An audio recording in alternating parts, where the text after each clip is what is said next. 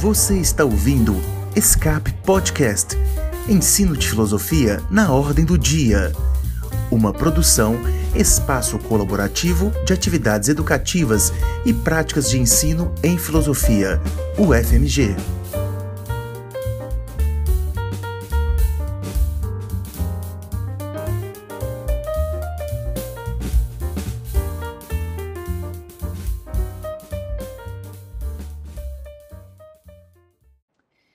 Aqui estamos para mais um episódio do podcast Escape Filosofia ao Pé da Orelha. Nesta, neste episódio, conversamos com o professor Romildo Calixto Amaro Júnior. Boa tarde, Romildo.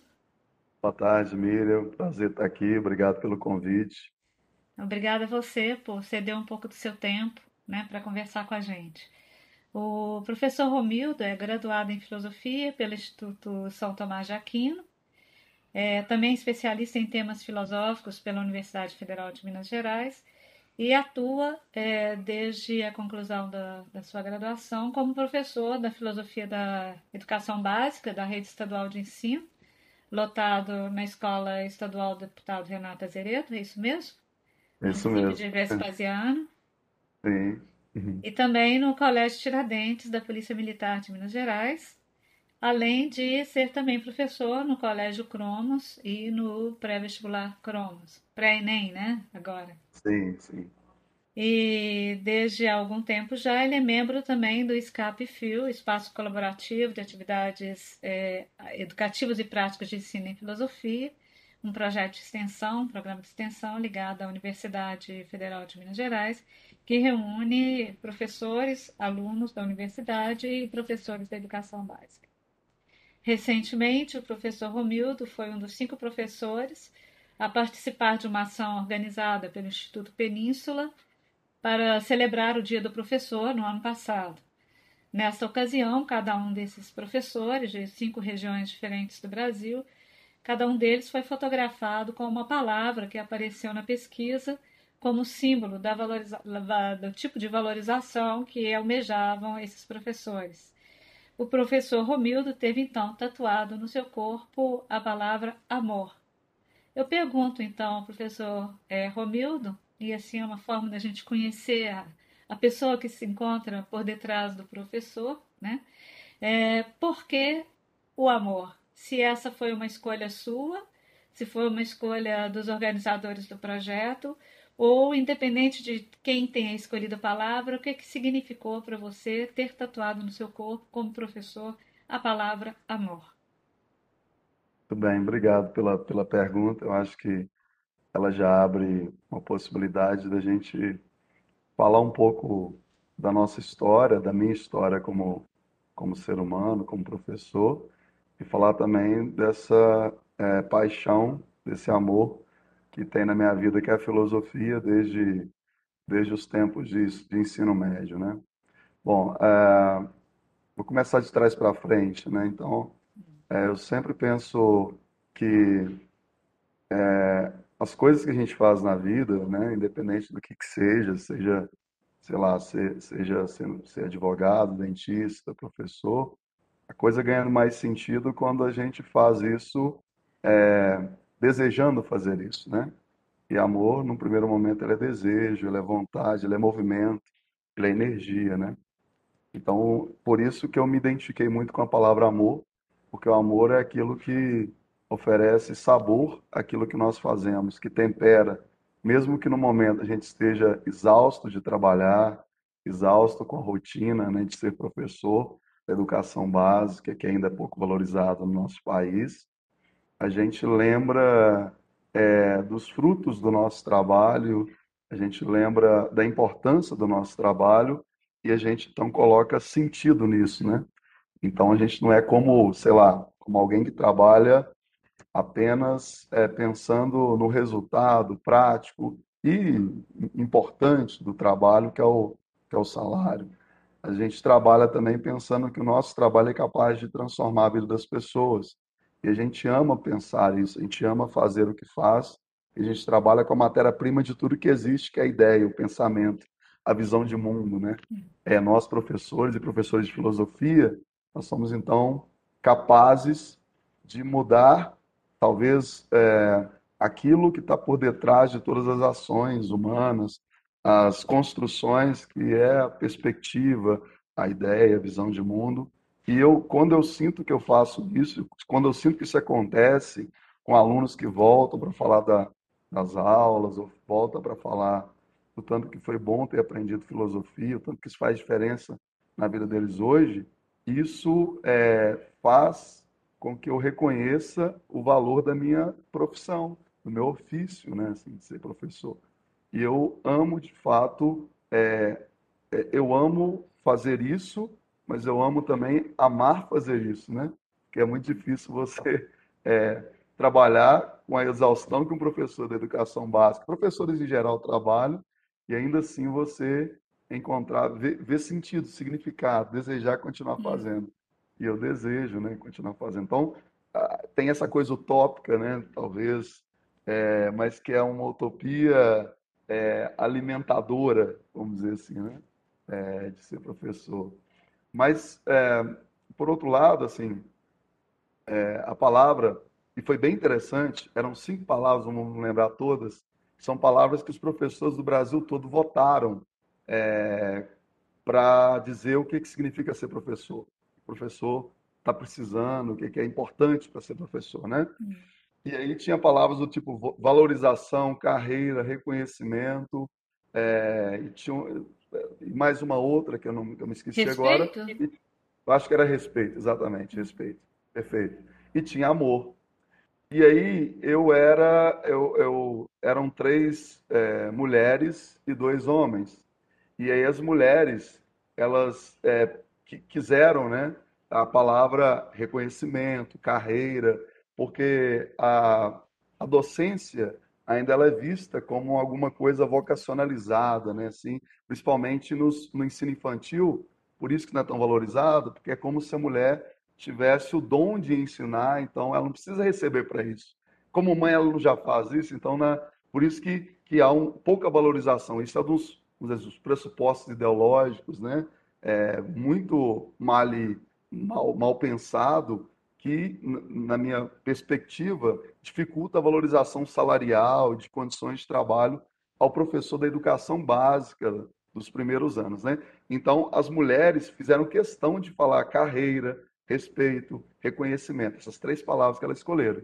E eu peguei a palavra amor já com querendo, eles queriam até trocar a palavra amor na época, né, na hora que eles ofereceram, porque, ele, porque eles estavam com medo da gente romantizar, de eu, de eu pensar na palavra amor enquanto a romantização da profissão e não pensar na profissão de forma valorizada, de, de forma profissional, né? Então, e, e, como filósofo que sou, né?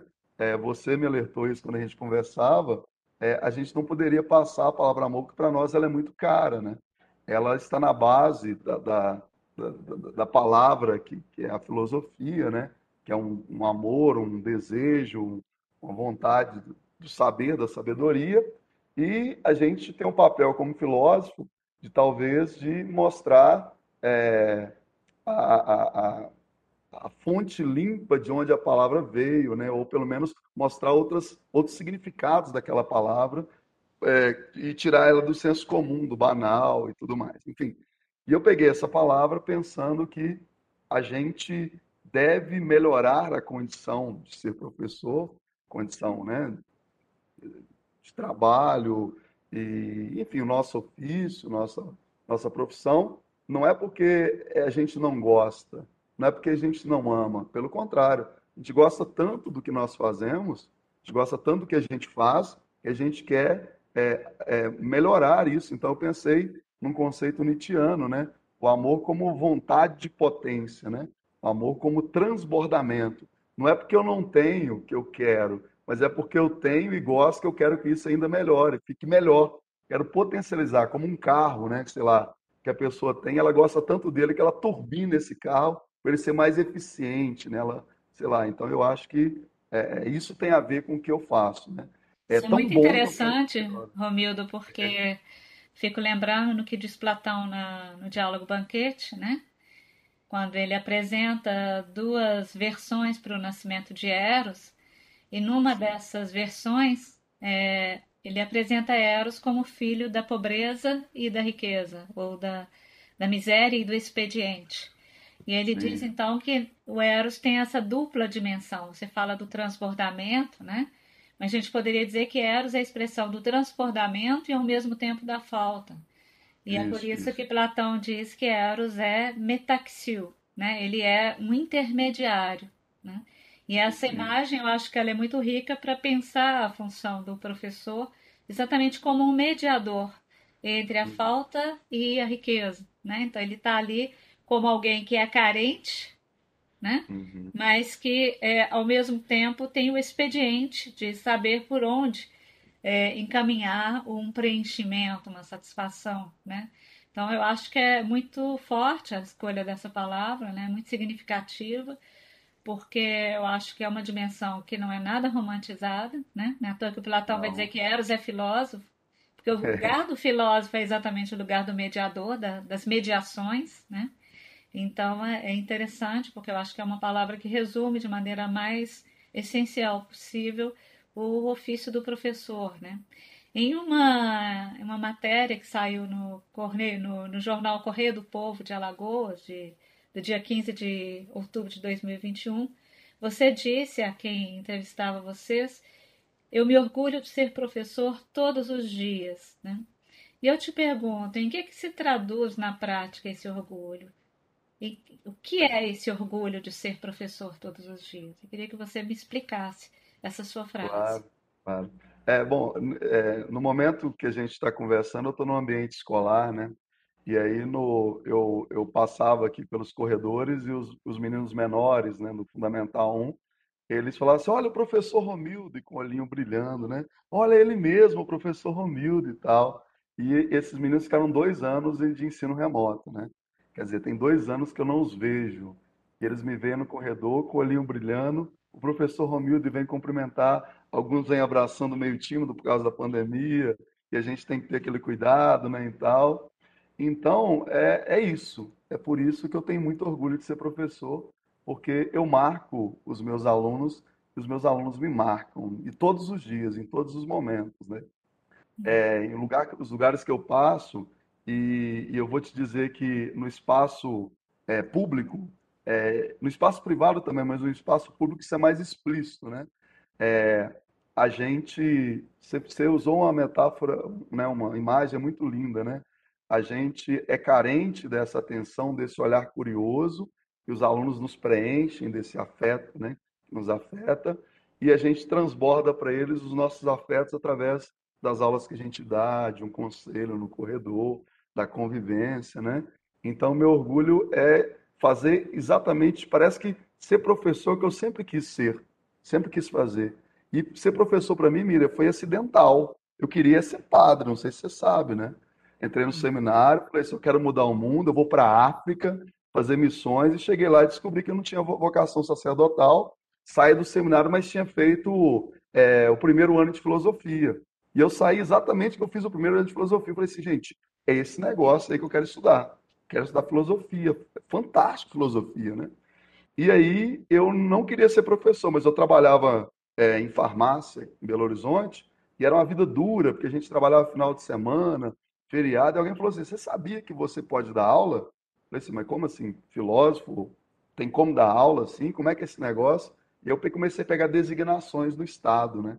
E aí, o dia que eu pisei na sala de aula pela primeira vez, dela para uma turma do EJA, num, num, município aqui na região metropolitana de Belo Horizonte, chamado Ribeirão das Neves, um lugar que tinha que se pegar dois ou três ônibus, um lugar ermo, é, assim, é, é, bem reconhecido pela violência, né, pela, pela não participação do, do Estado, né? O Estado falta lá com, com saneamento, mas na hora que eu pisei na sala, e comecei a dar aula trêmulo, com a voz trêmula, né, suando frio, eu sabia que era aquilo que eu tinha que fazer. É, era como se o meu sacerdócio, na verdade, fosse a sala de aula, né? E de lá para cá eu saí da farmácia, comecei a dar aula, pegar designação. Então é por isso que eu, eu, eu tenho eu tenho prazer, eu tenho é, a sorte de fazer exatamente o que eu gosto, o que eu sei fazer, né? Assim. Uhum. Romildo, é, e o que, que você percebe como sendo o efeito da filosofia, né, é, junto a esses alunos que você dá aula? Porque eles devem ter carinho também pelos professores de matemática, uhum. pelos professores de. Enfim, por todos aqueles professores que têm realmente o dom de serem professores e que amam aquilo que fazem. Mas o que impacto você percebe se você teve a capacidade de é, avaliar ou de ter uma espécie de retorno por parte dos alunos daquilo que é a singularidade do, do contato com a filosofia na vida deles? Como que você Sim. percebe isso? Como que é essa descoberta, esse desvelamento por parte dos alunos da experiência com a qual a filosofia os coloca em contato? Sim. Olha, eu tenho um exemplo muito prático disso e depois eu vou desdobrar. É, quando eu comecei a dar aula lá no, no é, estadu, Colégio Estadual Governador Milton Campos, conhecido como Estadual Central, né? colégio conhecido em Belo Horizonte, colégio público, foi onde eu, eu me efetivei, passei no concurso e, e me efetivei. É, uma aluna falou assim, professor, é, eu estava dando aula sobre ideologia, né? É, nas diferentes acepções da palavra, de filósofos e tal. E, e aí a menina falou assim, professor, o dia que eu entendi filosofia, entendi esse conceito, eu comecei a entender história, comecei a entender geografia, eu entendi até como escrever uma redação. E eu estava dando aula disso especificamente, né? Então, aí nesse momento eu tive um estalo. Eu falei assim, não, é, filosofia não deve ficar sendo pensada como um conteúdo que, que, que fica preso, né? Apenas no mesmo conteúdo. Eu tenho que pensar na filosofia como uma, um estímulo da capacidade do aluno de ler né, a, a, a, vida, ler outros textos, outras, outras disciplinas. Então, o efeito prático, Miriam, que a filosofia tem na vida dos meus alunos, que aprendem filosofia, que se dedicam, né, é, é, é exatamente de, de, melhorar a sua capacidade né, argumentativa, de interpretação, de escrita, inclusive, e ele lida melhor com outras, com outras disciplinas, né, com outros componentes curriculares, é, assim, em termos pedagógicos. Em termos assim existenciais, não tem como eu mensurar muito, né? Não ser o feedback que, eles, que, que ele nos dá, mas tem aluno assim que, que, que, faz filosofia porque gosta da disciplina e tem aluno que fala assim, professor, eu tinha que ter essa aula, tinha que ter essa, eu tinha que ter essa aula antes de ter conversado com minha mãe ontem, por exemplo, né? Então você percebe que antes de ter brigado com meu namorado, eles fazem isso, né? Eles falam assim, é, é fascinante, né? Porque destrava desata alguns nós, assim. E isso é, é, prático, é um efeito prático. Então, essa é a peculiaridade, porque o ministro da Geografia, né, com todo o respeito que, que, a gente tem pela geografia, mas, assim, é como se os conteúdos, eles não tivessem a possibilidade de revisão, né, de questionamento. E, e quando o ministro da Filosofia, ele estuda, por exemplo, é, um Heráclito, depois ele estuda um Parmênides, ele fala assim, eu lembro que um aluno falou assim, professor, mas os dois têm razão. Quem que eu, quem que eu elejo, né? Assim, quem que eu vou eleger? E eu digo isso para ele: você não precisa eleger quem está certo, né? Utilize isso como ferramenta, como, como chave de leitura. Você não precisa. E aí e isso é extraordinário, né? Isso é extraordinário, é. porque aí o menino começa a perceber que a filosofia não é, né? não, não é, não é a, a, a, você deve seguir assim uma doutrina, um filósofo, uma perspectiva de pensamento, né? Você, você pode conviver com todos eles, mesmo sendo contraditórios. Assim. Uhum. É. é a experiência da vida, né? Uma espécie de é, desopilação dos sensores, né? E dos neurônios para olhar o mundo de um novo modo, né? De uma maneira mais aberta, enxergar mais possibilidades e menos limites, né? Eu acho que isso é interessante como constatação, né? Romildo, tem uma coisa que me chama a atenção no, na sua atividade atual, porque você leciona em três tipos de escolas muito diferentes, né? É, eu queria que você falasse um pouco dessa experiência de ser professor de uma escola privada, de ser professor de uma escola pública, de uma rede estadual do ensino e de, uma, de um colégio militar. Como que você percebe a singularidade de cada um desses espaços? Ou não, né? De repente você percebe que não há tanta diferença assim. Como que é ser professor de filosofia em cada um desses espaços? É, em que essa experiência é comum?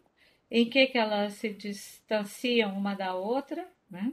E quais são os ganhos dessa possibilidade de circular nesses três diferentes ambientes ou espaços? Bom, é, em primeiro lugar, é, eu queria só deixar assim bem, bem claro que eu, eu trabalho nesses três espaços é, não é por, é, por escolha assim muito livre não é porque o salário do professor de educação básica é um salário muito baixo mesmo, né?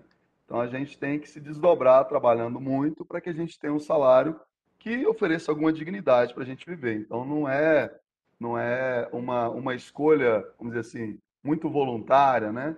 É mais a condição da vida material que me faz fazer isso. Colegas que não dão aula nesses três espaços, às vezes tem dois cargos no Estado, às vezes dá mais de 50 aulas em escola particular, ou né, é, fica no colégio Tiradentes o dia todo, né? Então, é, é, é isso. Mas, é, tirando, tirando essa dimensão né, da, da, da, materialidade da vida, agora, enquanto, enquanto efeito, é, é, isso é muito, é muito rico, porque eu dou aula é, numa escola particular, e aí é importante refletir sobre isso, onde nós temos uma estrutura muito bem montada, onde nós temos mensalidades caras, onde nós temos meninos que vêm da classe média, classe média alta, classe alta, é, e nós temos então um ensino de filosofia é, que acontece muito mais através da história da filosofia para preparar esses alunos para o Enem, para que eles tirem boas notas e ingressem na universidade. Então veja, ali a filosofia ela é vista como é, de forma bem pragmática. O menino tem que ter repertório é, conceitual, filosófico, para ele é, acertar as questões do Enem e passar numa universidade pública federal, que é por isso que o pai está investindo numa escola particular. Eu, como professor de filosofia neste lugar, eu tenho um ganho, que é o seguinte: eu sou avaliado o tempo todo, eu sou avaliado pela produção né, desses alunos, por eles acertarem as questões. Eu sou avaliado pela qualidade das minhas aulas. Isso me esforça a estudar, a me capacitar e pensar em didáticas diferentes. Então, isso é um, um ganho, porque eu tenho que me desdobrar, mas a pobreza que há ali é de não haver filosofia direito, vamos dizer assim, né? Porque a gente dá aula quase que de história da filosofia, ou de temas filosóficos, mas o espaço da reflexão, o espaço do debate, o espaço onde a filosofia de fato acontece, que é onde o menino começa a pensar filosoficamente, ou a gente tenta despertá-lo para pensar filosoficamente, é a exceção, não é a regra. Então, veja, é um espaço que tem uma estrutura muito boa, mas a filosofia, não só a filosofia, mas qualquer componente curricular, é, é um meio para um determinado fim, entende? Assim, é um meio para um determinado fim, que é a Universidade Pública Federal. Por outro lado, é, existem seres humanos ali, né? existem alunos ali. E esses alunos que estão ali, é, é, eles vêm com suas experiências, com seus dilemas, com as suas vivências, e quando eles, eles trazem essas baga essa bagagem né, da pressão da família, da expectativa da sociedade, quando ele pensa no seu lugar social, aí a filosofia entra, porque ele começa a questionar o seu lugar no mundo, seus privilégios. E esse menino, como ele lê muito, ele viaja muito, ele tem é, habilidades argumentativas. Então, nesse momento, a filosofia acontece. Mas vou dizer de novo: infelizmente, não é a regra, é a exceção. Né? E está cada vez mais assim. Enquanto não se mudar a estrutura da educação brasileira, onde o ensino médio é visto em função do Enem, do Exame Nacional do Ensino Médio, dificilmente a gente vai mudar né, as metodologias, as didáticas, a visão de educação das escolas é, em geral, em especial das escolas particulares, que tem essa intenção. Está clara a escola particular, Mira? Você tem Alguma Sim, eu, pergunta? só, eu teria uma pergunta, assim, porque Sim, sim. no modo como você expôs, fica parecendo que é incompatível transmitir conteúdo e pensar filosoficamente.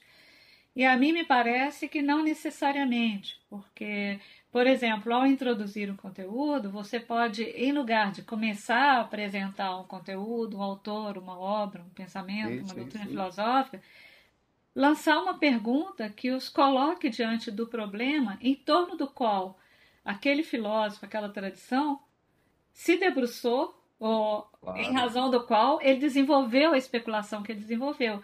Então você claro. cria uma espécie de é, oportunidade para que o aluno, antes de se inteirar de um pensamento filosófico consolidado, se exercite enquanto tal e depois possa, Claro. inclusive, compreender melhor né, o, o desenrolar do pensamento do filósofo, porque ele também se viu confrontado com aquela pergunta. Né? Não, Então, eu não acho que necessariamente uma coisa tem que ser incompatível com a outra. É muito mais uma questão de, para usar uma palavra que você usou ao final da sua fala, de metodologia, do como você lida com o Uhum. conteúdo, do que necessariamente o conteúdo em si não é um problema. Ensinar a história da filosofia não é um problema. Pode ser um maravilhamento a cada segundo. Claro, Pode claro. ser um descober, um descobrir da sua própria experiência cotidiana, né? Tudo depende do Do jeito que você lida, né? Do como. Agora, é, e, e foi muito bom você ter falado isso, porque é isso que me faz ficar na escola particular. Hum, É o fato, principalmente isso, é o fato de que é, é, ensinando filosofia para o Enem, a gente possibilita momentos de, de reflexão, até Uhum. no despertar, por exemplo, a primeira aula que eu dei sobre epistemologia para eles, eu pedi para eles escreverem num papel, por exemplo, essa semana, três coisas que são reais e três coisas que não são reais, por exemplo. É metafísica, epistemologia, né? E aí foi muito engraçado, porque coisas que alguns colocaram no, no campinho do real, o outro colocou no campinho do real, né? Assim, foi muito legal isso. E a gente debateu a aula toda e os papeizinhos não, não acabaram todos. Isso acontece, Miri, isso é muito bom e eu concordo com você. Agora eu quero te provocar. Imagine você tendo que fazer isso, tendo que fazer isso com uma aula por semana e tendo que dar, por exemplo, história da filosofia antiga toda em quatro semanas, em quatro aulas. Como é que você prepara esse ambiente de reflexão, de maravilhamento, tendo que explicar isso? É, é, por exemplo, você, é, eu acredito que trabalha um filósofo ou uma obra por semestre, né? Eu tenho que trabalhar em quatro aulas a, a É, história, a, a filosofia antiga e medieval com esses meninos, é. entende? É, é, é- É, eu é- não a posso, é eu não posso, eu não posso falar do, de dentro desse lugar porque eu realmente não tenho essa experiência, mas eu dei aula em escolas, em faculdades particulares, que eu tinha oito turmas e eram sim. alunos de 18 anos, né? E não eram alunos do curso de filosofia, eu tinha que fazer filosofia inteira em um semestre também. Né? Então, o que eu estou falando não é você, por exemplo, ficar uma aula inteira fazendo uma espécie de reflexão, uma motivação. É, às vezes, aquele pontapé inicial de cinco Claro, claro. minutos, dentro dos 40, né? Cinco minutos ali de provocação, que depois você pode. Isso vai, isso vai ficar na cabeça do aluno. O Não, efeito não, a eu gente não tem como É, dimensionar, né? Então, eu mas, eu fazia que é isso com oito turmas de alunos de estudos sociais, pedagogia, direito, matemática, letras, né? Que estavam ali recém-saídos do ensino médio, né? E para os quais, em um semestre, eu tinha que dar conta de tudo, da É filosofia uma também. loucura, é uma É. loucura. Mas, mas fica prejudicado, né? Assim, eu acho que, Uhum. que a gente deveria ter mais aula, a gente deveria é, É. pensar num, num- num planejamento em que, de fato, a gente muna esses alunos, né, com, com os conceitos, com a história da filosofia, Uhum. para, para qualificar, inclusive, os debates, né? Para qualificar, É. inclusive, esses encontros. Mas fica prejudicado, não tem como ser, ser É, eu acho 100% que bom, né? Acho que a coisa importante diante de cada conteúdo que a gente é cobrado, né? Porque você tem que dar aquele conteúdo, tá no programa, vai cair no Enem, enfim, é tentar identificar para cada conteúdo qual é a pergunta que está por trás. Se você Sim, sim. simplesmente enuncia essa pergunta antes de transmitir o conteúdo, você já cria essa ocasião, mesmo que ela não aconteça, não se desdobre, não se efetive ali, ela vai acontecer em algum momento. Né? É, não, eu, então eu, é uma gosto... questão de dimensionamento, eu acho assim que é uma questão tudo a gente faz. Se eu tenho uma hora, eu vou falar uma hora sobre aquela coisa. Se eu tenho cinco minutos, eu tenho que falar em cinco minutos daquela coisa. É... Se eu tenho 30 segundos, eu tenho que pensar como falar em 30 segundos daquela coisa. Né? Então, tudo é de acordo com a, a, a situação concreta que a gente tem. Né? Então, eu é, acho que esse... essa capacidade, essa elasticidade é que eu sinto que muitas vezes faz falta, né? Faz, faz falta. Faz... É, é um desafio para a gente ser é, capaz É um desafio disso. grande. Né? Se eu for problema... dar aula, aula para um aluno da pós-graduação, eu posso pedir mais do que eu dou para um aluno de uma optativa, ou para um aluno de primeiro período, ou para um aluno num curso de extensão que não tem nem claro. ensino médio completo. Eu tenho que ter essa, essa capacidade, né? De ver, enxergar quem eu tenho diante de mim, enxergar as perguntas que esse sujeito traz e fazer com que, partindo das perguntas dele, eu possa introduzir novas perguntas. Sim, sim. Não, eu, eu trabalho com a história da filosofia, mas eu sempre, é, assim, eu trabalho com é, problemas na história, não, temas na história. Eu não, não, não tem como dar Platão sem enunciar os, as grandes questões que Platão enunciou para aguçar a vontade dos alunos, né? E sem atualizar essas questões para hoje também, né? Os problemas uhum. estavam lá, enfim.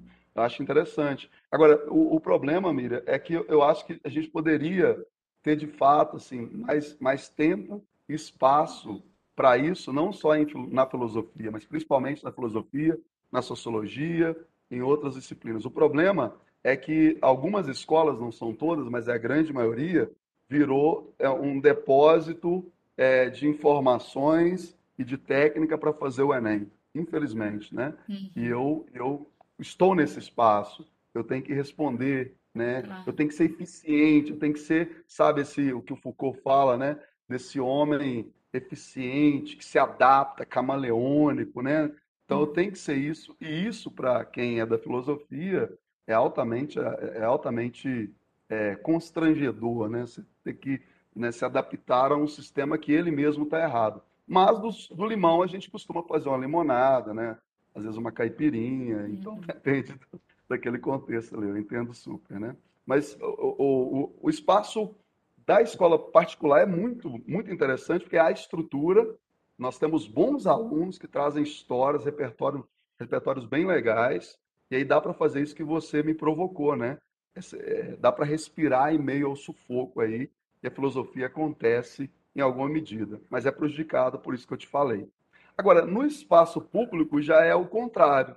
No espaço público a gente tem autonomia de preparar é, o planejamento né, dentro da, do, dos, é, das diretrizes estaduais, nacionais. A gente tem autonomia de pensar a didática, didática, de pensar a avaliação. Então, melhor dos mundos, né?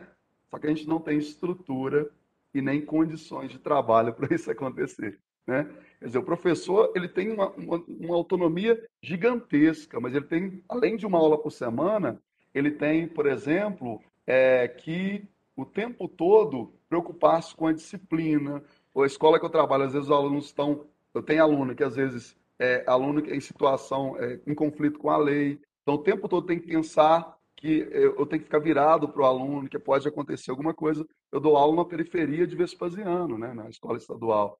Então eu não me, eu não estou confortável o tempo todo ali, né? Então tem esse problema da estrutura. Mas eu vou te falar, é, embora não aconteça o mais das vezes, a, eu me identifico muito dando aula na escola pública. Eu estudei a vida toda na escola pública. E quando a gente consegue pegar o feeling da turma, quando há uma pequena conexão, aí eu arrepio de verdade. Porque aí eu sinto que é, eu estou no lugar certo, falando para as pessoas certas e potencializando ele, eles com, com um arsenal né, teórico, conceitual, ou mesmo despertando para outras coisas, que é impressionante. E acontece. Talvez a melhor turma de terceiro ano que eu tive na minha vida assim foi numa escola pública, onde no final os alunos fizeram confraternização, festa para celebrar o que eles tinham se tornado, né? Então, assim, é impressionante o que nós nos tornamos aqui é, tendo aula de filosofia. Eles pediam para assistir minha aula em todas as aulas, eu não podia, né? Porque é escola pública. Mas houve uma sintonia. Mas isso não é, não é exceção, né? Em todas as turmas de escola pública, a gente tem a dificuldade para dar aula, porque a gente tem meia dúzia de alunos que, de fato, não querem estudar mesmo, que não foram. É, não tem a cultura escolar, a cultura do estudo, eles estão ali apenas porque tem que estar ali e a família está ausente, o Estado está ausente. A gente entende isso. A gente né, sofre algum risco em dar aula ali, mas a gente tem esse desafio, né? Assim, e a escola pública me desafia muito. Eu não abandono ela de jeito nenhum, que é de tornar esse espaço. E mira, em que nós temos de professores assim desmotivados, assim, sabe? É, cabisbaixo, que internaliza essa ideia de escola que escola pública é ruim, escola estadual é um lugar que não é possível, a gente está ali para cumprir tabela. Isso vai criando uma ecologia é, da, da, da, da, do desânimo, assim, da, da, derrota, que é um negócio impressionante, né? Você vê o, o, professor, ele, até a postura dele é encurvada. E é um desafio gigante, assim, para nós resgatarmos a escola pública, os professores da escola pública, porque a gente está perdendo é, a oportunidade de dar a esses jovens da periferia, jovens da escola pública, é, condições para eles transformarem as suas vidas, transformar a vida da nossa, do, nosso, do nosso país, né? Acho que é isso. E, né, só para finalizar, a escola é, militar, é, né, que a gente dá aula, é uma escola muito interessante, porque é um aluno que também vem de camadas é, sociais, só que é uma escola que tem uma estrutura muito boa. São sete horários, por exemplo, né? Nós temos os alunos, eles têm é, orientador, coordenador, eles têm diretor é, pedagógico, diretor é, da unidade. Eles têm tanto amparo que dar aula aqui talvez seja o lugar que eu mais gosto de dar aula atualmente. E olha que eu dou filosofia numa escola militar. E por que, que eu gosto de dar aula aqui? Porque eu tenho um aluno que carece de é, professores com brilho no olho, carece de bons conteúdos, que vem de camadas populares, são filhos de militares, grande parte deles, ou filhos de civis, né, que, que, que concorre a uma vaga e vem para cá. Mas eu tenho uma excelente estrutura, data show, televisor nas salas, dá para trabalhar um documentário, dá para trabalhar tudo isso, e a filosofia que acontece. Então, é, para desafinar o coro né, daqueles que acham que uma escola militar seria é, uma escola que diminuísse a liberdade do professor. Não, hoje, é, pelo menos o Colégio Tiradentes, né, ele está pensando que quanto mais instigador é o professor, quanto melhor é a didática, melhor o filho dele vai se tornar. Então, ele quer um professor que, de fato, que, é, que, que traga uma boa pedagogia. Eles estão investindo nisso, né? Estão investindo em curso, em capacitação. Eles não querem um professor que, sei lá, que fique dando apenas um tipo de conteúdo e de uma mesma forma, né? Com curso PGIS, eles estão investindo nisso. É interessante. E dentro dessas suas preocupações, né? É, com a questão do conteúdo, com a relação entre as demais disciplinas, com a questão da grade curricular dos alunos, né? Qual a sua percepção, né? A gente começou está começando nesse semestre a implantação do novo ensino médio, né?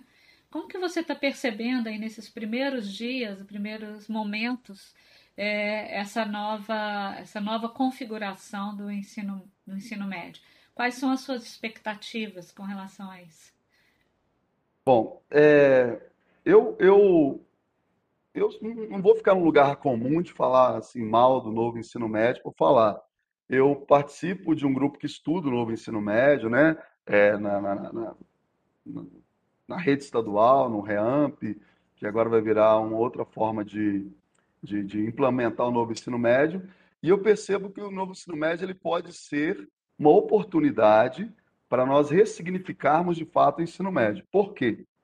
Porque no novo ensino médio nós teremos é, componentes curriculares em itinerários formativos, como projeto de vida, por exemplo, como, sei lá, é, matemática financeira, como, enfim, componentes que pode trazer o aluno para o ensino médio e fazer com que ele veja significado nesse novo ensino médio.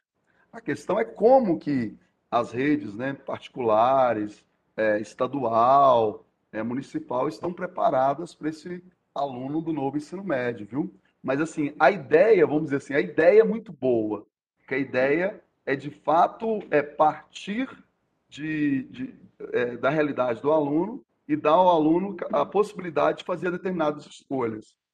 Qual que é o perigo disso, né? Qual que é o problema disso? O problema é um aluno no primeiro ano de ensino médio ter 17 componentes curriculares, né? Na rede estadual, agora são seis horários, né? Então ele vai ter 17 componentes curriculares. Então, o problema, e eu vou, vou ser claro, é a gente tratar essas o novo ensino médio, e, e, é o risco que a gente corre, eu acho que vai acontecer em muitos espaços, em muitas escolas, é dar essas novas aulas, esses novos, novos componentes curriculares, com a mesma intenção, com a mesma metodologia que se dava os componentes tradicionais. Então, o menino, por exemplo, ele tinha matemática, é, matemática mesmo, né? matemática puro sangue, agora ele vai ter matemática financeira é, sei lá, vai ter é, aula sobre projeto de vida. Então, projeto de vida não pode ser uma aula como, sei lá, é uma aula de é, geografia, como é a aula de filosofia tradicional. Não, é, tem que ser diferente. A metodologia tem que ser diferente. Porque ela não fala assim, olha, é, um, é novo mesmo esse ensino médio, é o mesmo espaço. Entendeu? É, é, a percepção que eu tenho. Mas, assim, o que, que os alunos é. estão pensando, Miriam? Eles estão pensando assim, é um samba do crioulo doido, eles não sabem. Como, como é que os professores estão, os que não conhecem? Eles também estão perdidos. Então, nesse primeiro momento, está todo mundo perdido. Todo mundo perdido. Vai se encontrando aí no caminho. Vamos ver. Né? É. é, eu acho que é uma oportunidade, né? Que, como toda oportunidade, vai depender das pessoas saberem se valer dela para fazer e dar o melhor de si, né? Eu acho que isso é, é, é, um, é um momento muito rico é um momento de criação, é um momento de experimentação, né? Sim. Mas o professor tem que estar investido, né? Eu acho que a grande questão que se põe é que muitos desses professores já estão cansados, exaustos, habituados a um determinado padrão de ensino e de escola, né? E que talvez tenham, venham a ter muita dificuldade de se adaptar a esse novo formato, a se encontrar novamente como professor dentro desse novo formato se identificar com esse novo formato, né? Porque o novo formato em si ele é interessante, ele é promissor, ele é prometente, ele, ele abre mil possibilidades também, ele tem uma, uma margem ampla para uma certa autonomia também, né? Então eu acho que ele tem muitas virtudes, mas como toda, tudo aquilo que é potencialmente virtuoso pode também se tornar vicioso, né? Porque a virtude ou o vício não estão nas coisas, mas estão é. em nós, né? Então, esse é, é um desafio e tanto. E eu queria saber também como que está, porque eu sei que você está envolvido com isso, né, com a formação de professores, né, em vista desse novo ensino médio, com a elaboração de material é, condizente com essa nova configuração. Como que está, estamos hoje, atualmente, no estado de Minas Gerais, com relação a essa preparação, essa perspectiva de uma formação para que o professor possa se reencontrar com a sua, o seu ofício dentro dessa nova conjuntura. Eu queria que você me Sim. falasse um pouquinho sobre isso. É, bom, a Secretaria de Educação de Minas Gerais, ela abriu um processo seletivo para professores já efetivos é, comporem um grupo de professores formadores para o novo ensino médio. É, então, essas formações acontecerão é, de, de, maneira virtual né, para toda Minas Gerais. E nós, professores que prepararemos isso, nós é, estudaremos mais ainda o novo ensino médio e pensaremos em propostas de metodologias, de didática, que de fato tornem o novo ensino médio novo, de fato, né? Então eu faço, eu estou, é, eu, eu fiz parte desse grupo ano passado e pretendo fazer parte desse mesmo grupo este ano, né? Estou concorrendo a essa vaga. O resultado sai é, em breve, mas é, eu quero muito participar porque eu acho que é, o nosso, a nossa, nosso salário, né, falando de forma bem, bem, bem direta, ele não é ainda o que nós merecemos, né? Mas a gente não pode esperar o nosso salário ficar um salário ideal para a gente oferecer para esses estudantes no presente a, o melhor de nós, né? Assim, o que, que nós podemos. eu acho, Miriam, que a docência ela é muito amadora em muitos sentidos assim na prática. O que eu quero dizer com isso? É que é, os professores, em função, em, por vários motivos, eles meio que vão para uma sala de aula, às vezes no improviso, às vezes porque tem que dar muitas aulas, às vezes porque estão desmotivados. E eu acho que se a gente quiser um novo ensino médio, tem que preocupar-se com a formação de novos professores. Essa formação tem a ver com o estudo de novas metodologias ou de metodologias já usadas, é, com a formação, com, com o estudo mesmo do nosso próprio, do nosso próprio componente curricular e das possibilidades que ele, que ele oferece também de metodologia. E isso a Secretaria de Educação está pensando, né? E por isso que ela está é, chamando, convocando um grupo de professores aí para trabalhar com formação de professores e também com material didático pra, para os estudantes que os estimulem a é, ingressar nesse novo ensino médio. Ok, Romildo, é, a gente está caminhando para o fim dessa nossa conversa, né? Como eu espero que realmente esse processo de treinamento, capacitação dos professores é, seja levado a bom ter, né? Porque eu, eu aposto muito que um professor bem preparado e bem motivado pode contribuir efetivamente para mudar o cenário hoje do país, né? Eu acredito na educação, aliás, a educação para mim é o único caminho para superar todas essas situações adversas, todas essas situações é, extraordinárias que a gente custa acreditar que estão, estão acontecendo no país, né? E eu acredito que a educação é o lugar. Isso vai depender muito do professor, então eu acho que essa observação que você fez é muito pertinente. Por um lado, tem que investir sim na, na reivindicação de uma melhor condição de trabalho, pela importância que o professor tem nessa configuração do país, da vida, da, da sociedade, mas que isso não pode ser, a ausência disso não pode ser uma desculpa para que a gente não faça também, não dê o melhor de nós, né? É, há uns anos atrás eu conversava com uma pessoa que mora na Suíça e que me disse que o melhor salário na Suíça é o do professor de escola primária. Perfeito, gente. É quem ganha mais, né? Então, assim, é interessante, né? A gente vive num país onde é o engenheiro, é o médico, é o bancário, é o pecuarista, é o agricultor que ganham mais. Os países desenvolvidos, os que, as pessoas que ganham mais são os professores, né? Porque eles acreditam que é dos professores que depende a economia, a agricultura, a pecuária, a medicina, enfim. Então, eu, é, eu desejo ardentemente que isso possa realmente é, vir a se tornar uma realidade, né? não obstante o cenário é, de desmotivações é, no qual a gente se encontra. Né? Então, como última coisa, eu queria te pedir, imagine agora que você está diante de todos os professores da educação básica de Minas Gerais que nos escutam, né? que o que você desejaria, o que você gostaria de dizer aos seus colegas nesse momento? Pois bem, eu, eu desejo que a gente se conecte né, com a nossa, com nosso, nossa vontade primeira, com o nosso amor primeiro, quando a gente escolheu a docência, né, ou quando a docência nos escolheu. Porque eu acho que se a gente encontrar esse amor primeiro, que é por ensinar, por transformar a vida dos jovens, a gente vai é, buscar alimento para continuar reivindicando melhores condições e para preparar as melhores aulas, para pensar que cada encontro com a com o adolescente, com criança, com jovem, é uma oportunidade para mudar ou melhorar a sua perspectiva de vida, a sua visão de mundo, né? Então, eu desejo que eles tenham é, bastante, é, bastante esperança, mas uma esperança não de ficar esperando, esperança de, é, de que o trabalho no presente é capaz de transformar é, a, a eles mesmos, a nós mesmos, professores, mas especialmente aqueles com os quais nós temos o privilégio de conviver, que são, são as crianças, os jovens. Né? Então, Miriam, eu acho que enquanto houver, enquanto houver primário, enquanto houver adolescente, enquanto houver educação, enquanto houver nascimento, eu acho que há esperança, né? E nós somos pessoas que podemos diretamente transformar aqueles que transformarão a nossa sociedade.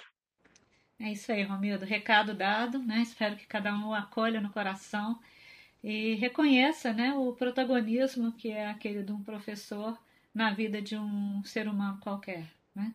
Então, a gente conversou hoje aqui no nosso podcast Escape Filosofia ao Pé da Orelha com o professor Romildo Calixto Amaro Júnior, a quem eu agradeço é, encarecidamente o, por nos ter concedido um pouco do seu precioso tempo e desejo sucesso aí nas suas atividades nesse novo ano que se inicia na vida escolar. Nossa, como professores e das crianças, jovens e adolescentes saindo aí de um período de é, bastante diverso da nossa experiência cotidiana, né? Que foi, a, foi esse período de pandemia, do ensino à distância, do ensino remoto, e que esse retorno possa ser auspicioso né, e trazer a esperança que todos nós tanto necessitamos para seguir no nosso ofício. Muito obrigada, Romildo, e até mais. Obrigado, Miri. Parabéns pelo trabalho. Espero que isso chegue a, a todos os professores aí de Minas Gerais e do Brasil. Ok, assim esperamos também nós.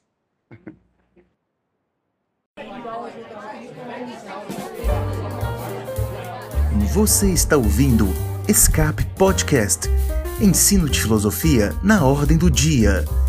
Uma produção, espaço colaborativo de atividades educativas e práticas de ensino em filosofia, UFMG.